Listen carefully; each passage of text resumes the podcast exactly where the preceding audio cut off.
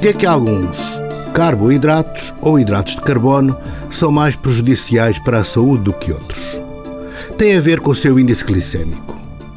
Todos os alimentos transformam em açúcar e, como tal, o índice glicêmico reflete o pico de açúcar no sangue causado pela ingestão de determinadas quantidades de um alimento.